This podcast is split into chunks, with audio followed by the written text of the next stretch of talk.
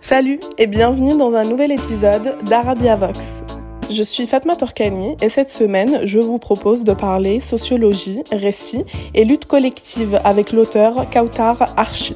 Née à Strasbourg, Kautar est une écrivaine et chercheuse.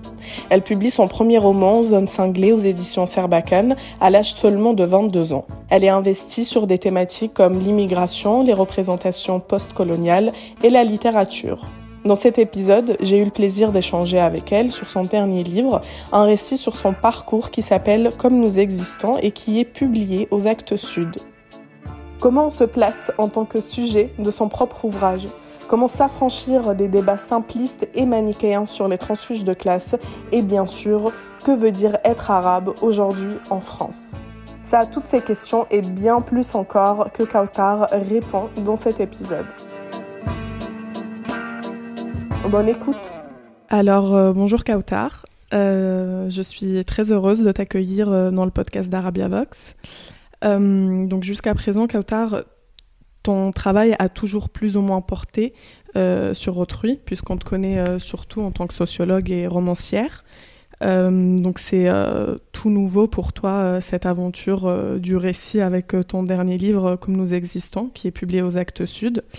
Euh, ma première question, c'est euh, comment t'es venue en fait cette décision de, débuter euh, ce travail auto, autobiographique?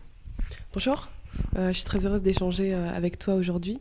C'est une, c'est une question qui, qui ramène à, à, la trajectoire qui est la mienne.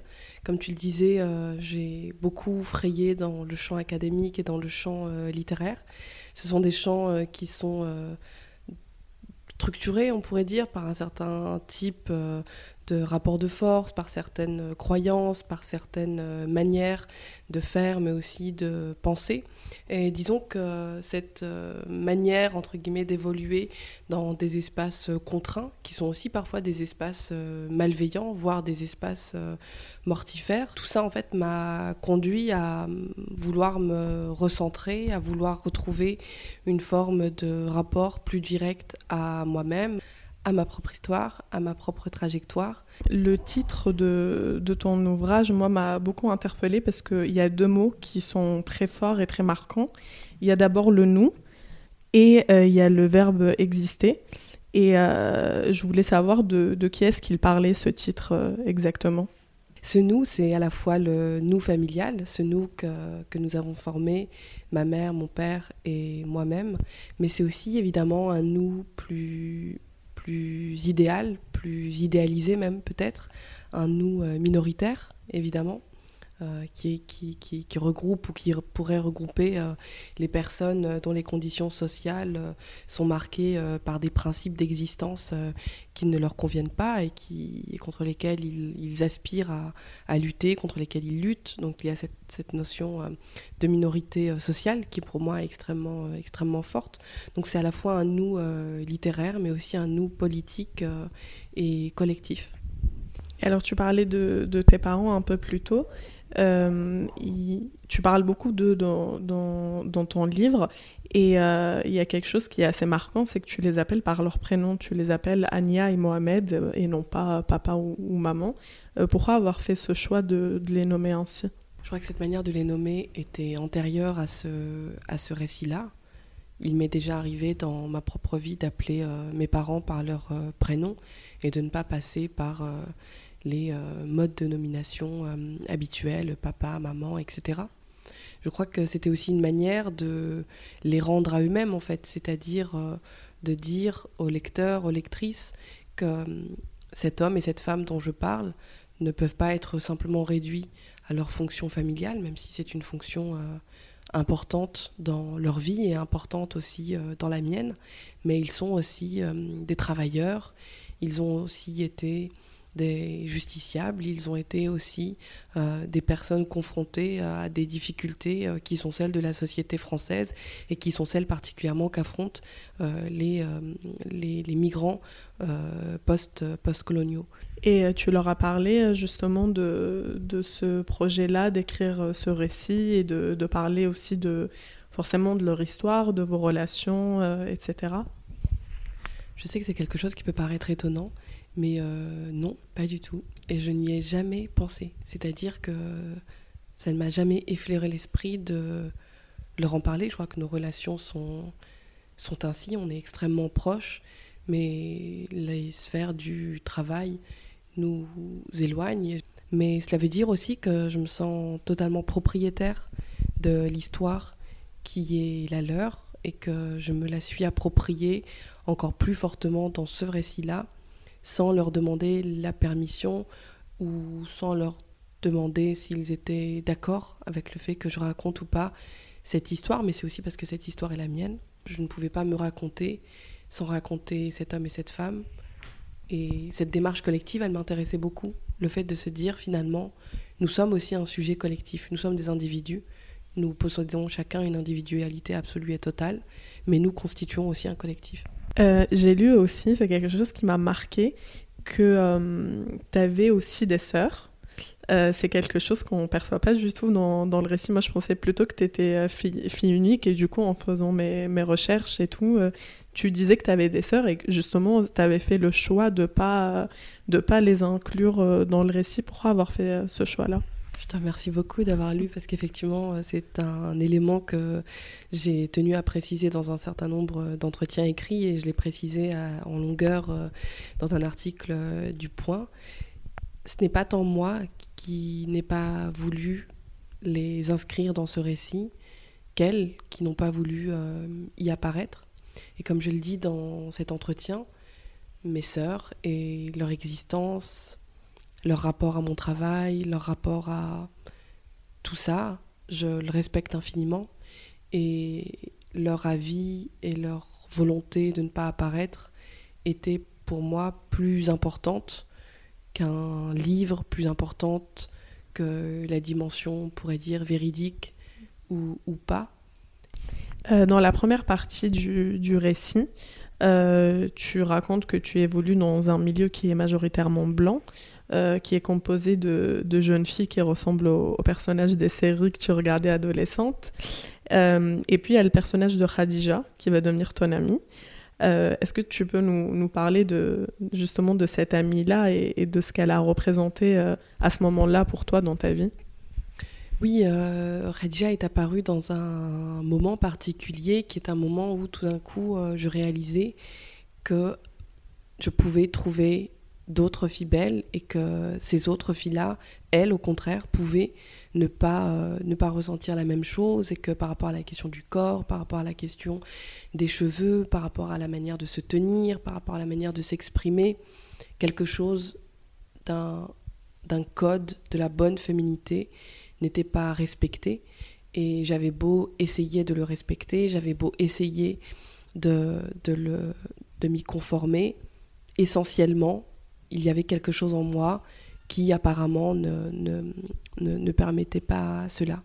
Donc cette, euh, cette découverte-là, qui peut être définie ou caractérisée comme une, forme de découverte d'un sexisme et d'un racisme euh, entremêlés très jeune, a, a, sa part de lumière aussi, puisque c'est un moment où j'ai rencontré cette jeune fille, Khadija, et comme je le dis dans le récit, nous sommes devenus des parentes, nous sommes devenues des sœurs, nous sommes devenues des amies, par une sorte de proximité de nos apparences en fait. Khadija fredonnait à voix basse une chanson. C'était toujours la même chanson. Amarine du chanteur égyptien Amro Dieb.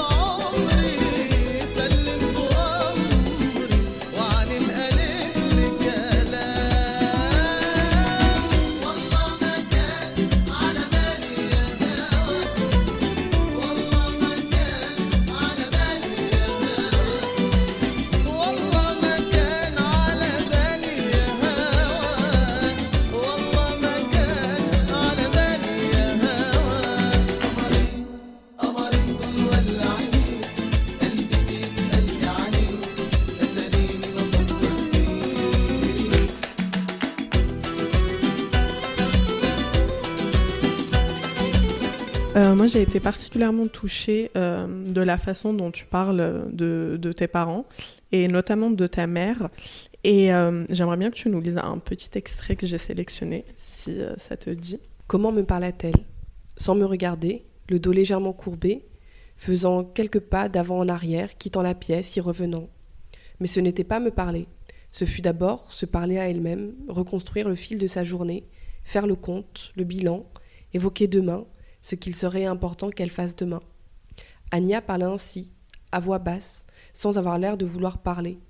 Elle parla seule jusqu'à ce qu'à mon tour je prononce un mot, et là, d'un coup, Anya se retourna, et nous nous parlâmes.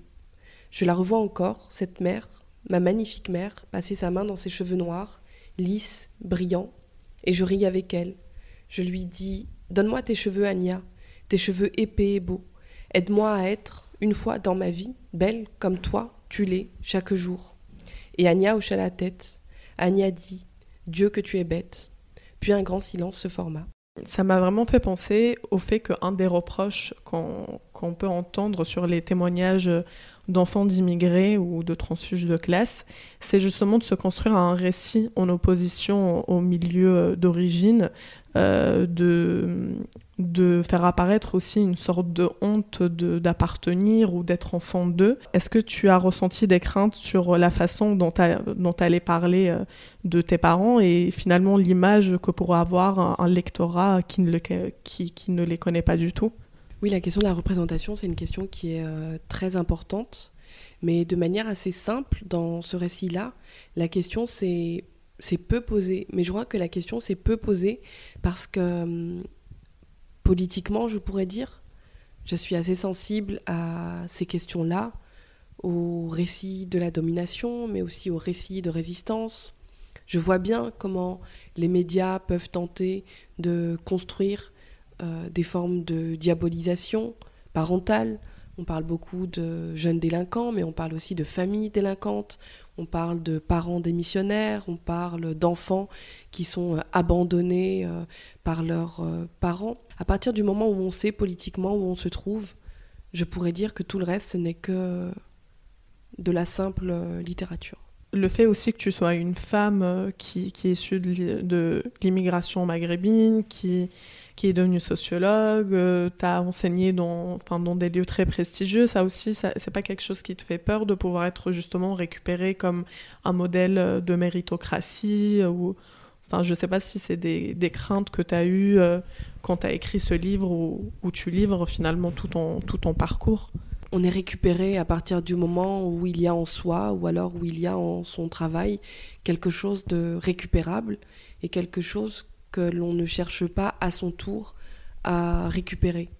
Donc avant que le livre euh, paraisse, je m'étais dit, ou j'avais pu en parler à des proches, en, affirmant, ou en tout cas en tentant de, de, considérer que si des récupérations se produisaient, que si il y avait une forme de détournement de mon récit, à des fins qui ne seraient pas les miennes, à des fins politiques que je jugerais détestables ou, méprisables ou à combattre, je n'hésiterai pas à le dire, les réseaux sociaux sont, sont, là, les textes sont là, les possibilités de publication ou les droits de réponse sont là. Je dis souvent que les catégories de réussite et d'échec social sont des catégories à détruire que l'échec est toujours du côté de l'institution, est toujours du côté euh, des États et toujours du côté des, imposants. C'est un livre qui s'inscrit aussi euh, en pleine actualité, puisque depuis euh, déjà, je ne sais pas si on peut dire quelques mois, depuis plusieurs années,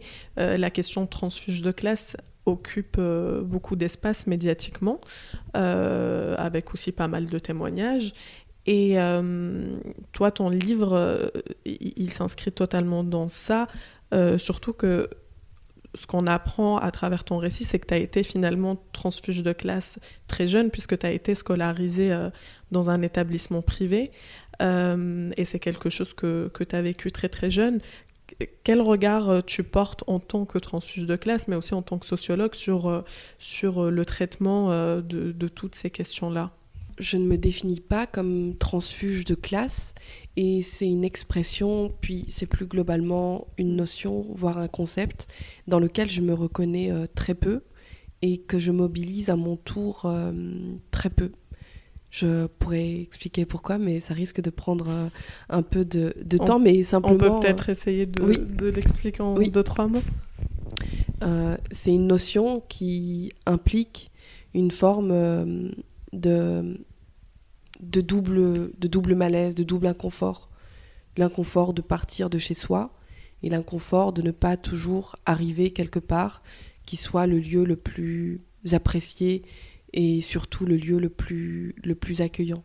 Et c'est quelque chose que, que je comprends, que j'envisage assez facilement. Donc je n'ai pas de, de critique spécifique à formuler aux personnes euh, qui euh, travaillent cette, euh, cette question-là. Mais pour ma part, disons que je n'ai jamais aspiré à monter les, les, marches sociales. Je ça n'était pas, ce n'est pas quelque chose qui m'a qui m'a attiré ou qui m'a animé. Je ne voulais pas changer de classe. Je voulais que nous tous, nous bénéficions d'une vie fondée sur l'égalité, sur la justice, sur le traitement digne euh, des êtres euh, que, nous, que nous sommes c'est aussi le reflet d'un certain individualisme qui, voudrait nous faire euh, aussi peut-être croire à, une méritocratie, justement de, pouvoir euh, changer de, classe sociale. D'un point de vue sociologique, c'est important de rappeler qu'un ensemble d'ascensions sociales ne forme pas un ascenseur social, que c'est beaucoup plus complexe que cela, que si on peut changer de classe, on change difficilement de position raciale, par exemple, d'une manière ou d'une autre, on demeure une femme, on demeure perçu comme euh, noir ou comme arabe ou comme rome. Donc disons que même dans le fonctionnement même de ces structures de domination, entre la classe, le genre et la race, il peut y avoir des formes de comparaison, mais ces comparaisons ne sont pas des comparaisons euh, homologiques. Il n'y a pas de, de coïncidence entre le fonctionnement de, euh, chacune de ces euh, dominations. Donc, qu'est-ce que ça signifie? C'était une question que je posais dans un article, mais qu'est-ce que ça signifie tout d'un coup d'être un jeune homme noir qui gagne énormément d'argent, qui a la possibilité de vivre dans un très bel appartement euh, sur les Champs-Élysées, par exemple, mais d'être régulièrement contrôlé à l'entrée des boutiques de luxe parce que ce jeune homme noir, par exemple, n'a pas encore été identifié comme le voisin de quartier, euh, connu et reconnu et perçu comme un simple voisin inoffensif et tranquille. Si cette question fait autant succès euh, dans, les, dans les médias, c'est que finalement on aime bien dire, on aime bien faire croire que finalement ça marche. Mais c'est important de dire que ça ne marche pas si ça ne marche pas collectivement. Il y a un nom qui ressort euh, pas mal dans ton livre, c'est celui de Abdelmalek Sayed.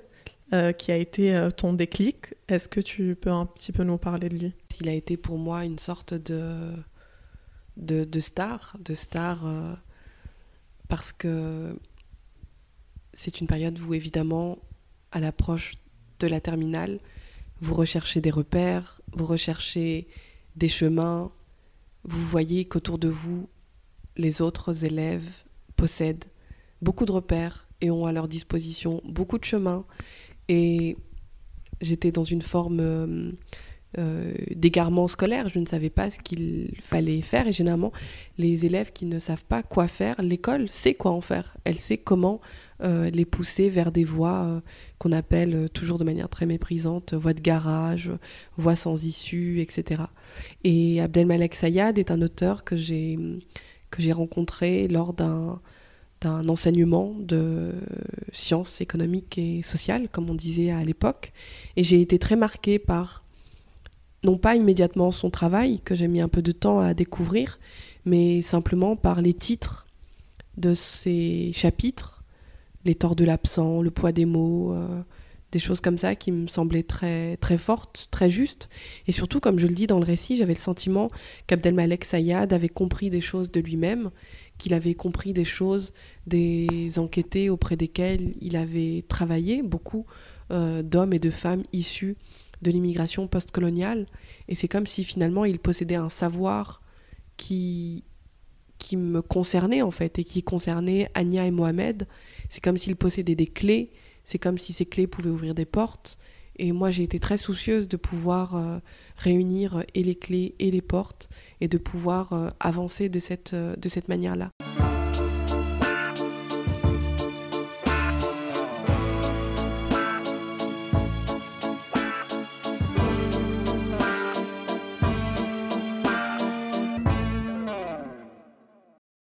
Alors Kautar, euh, beaucoup de tes recherches se concentrent sur la question de la race et ça tombe bien puisque chez Arabia Vox, on interroge nos identités à travers une question dans ce podcast euh, avec laquelle je vais conclure cet épisode. Euh, et la question c'est qu'est-ce qu'être arabe pour toi aujourd'hui? Pour moi aujourd'hui, être arabe en France en 2021, c'est l'expérience politique et collective la plus extraordinaire qui soit. Ce n'est pas toujours facile ce n'est pas toujours agréable, c'est souvent injuste, ça peut être absolument destructeur. Mais je crois que c'est une expérience historique euh, forte et je crois que c'est extrêmement important euh, d'investir euh, cette expérience-là, non pas comme une expérience identitaire ou culturelle ou autre, mais comme une expérience qui met en jeu véritablement notre légitimité à habiter là où nous habitons. Et ça, c'est quelque chose, moi, qui me, qui me, qui me transporte. C'est-à-dire que lorsque je crois que je n'ai plus d'énergie, en vérité, j'en ai toujours, parce que c'est une question euh, fondamentale et c'est une question qui, en plus, nous dépasse absolument. C'est une question qui nous vient d'extrêmement loin. C'est une question qui nous dépassera. C'est une question qui continuera à aller extrêmement loin du point de vue euh, des générations euh, futures. Et moi, je suis très heureuse de me dire que nous sommes nombreux, toujours plus nombreux et nombreuses, à travailler sur ces questions-là, à constituer des bibliothèques, à écrire des tribunes, à affirmer notre refus, à être dans des postures à la fois d'énonciation, mais aussi de dénonciation, à participer aux manifestations, à considérer que ce qu'il se passe est absolument inacceptable et que ça ne doit pas passer et que ça ne passera pas. Donc il y a quelque chose d'assez riche et, fort dans le fait de se considérer aujourd'hui potentiellement comme un homme ou comme une femme arabe en France. Merci beaucoup. Vous venez d'écouter le podcast d'Arabia Vox. Arabia Vox est un média indépendant, donc si vous aimez notre travail et si vous voulez nous le faire savoir, n'hésitez pas à aimer, à commenter et à partager cet épisode. Vous pouvez bien sûr le noter si vous nous écoutez sur Spotify ou sur Apple Podcast. N'oubliez pas que vous pouvez nous rejoindre sur nos réseaux sociaux, Twitter, Facebook et Instagram. Pour ne rien rater, n'oubliez pas aussi de vous abonner sur votre application d'écoute préférée et je vous donne rendez-vous dès le mois prochain pour un nouvel épisode. À bientôt!